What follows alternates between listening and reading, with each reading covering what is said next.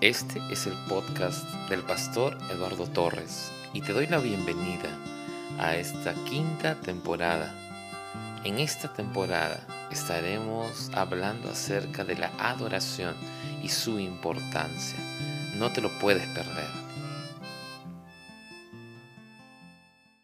Salmo 42, versículo 8 dice, pero cada día el Señor derrama su amor inagotable sobre mí, y todas las noches entono sus cánticos y oro a Dios, quien me da vida.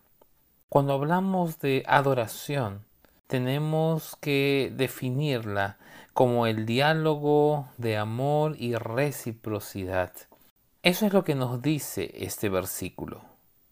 Cada día el Señor derrama su amor y cada noche yo entono sus cánticos.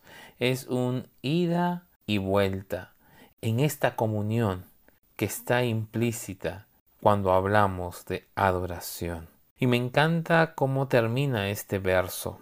Oro a Dios quien me da vida. Por lo tanto, en este diálogo de reciprocidad, en este diálogo de amor, entre el Señor que por la mañana derrama su amor inagotable y por la noche yo le devuelvo ese amor que Él ya derramó sobre mí entonando cánticos, debo ver que el propósito del regalo de la vida no es otro que tener comunión con nuestro Hacedor. Es Él a quien oramos, dice el salmista, quien nos da vida.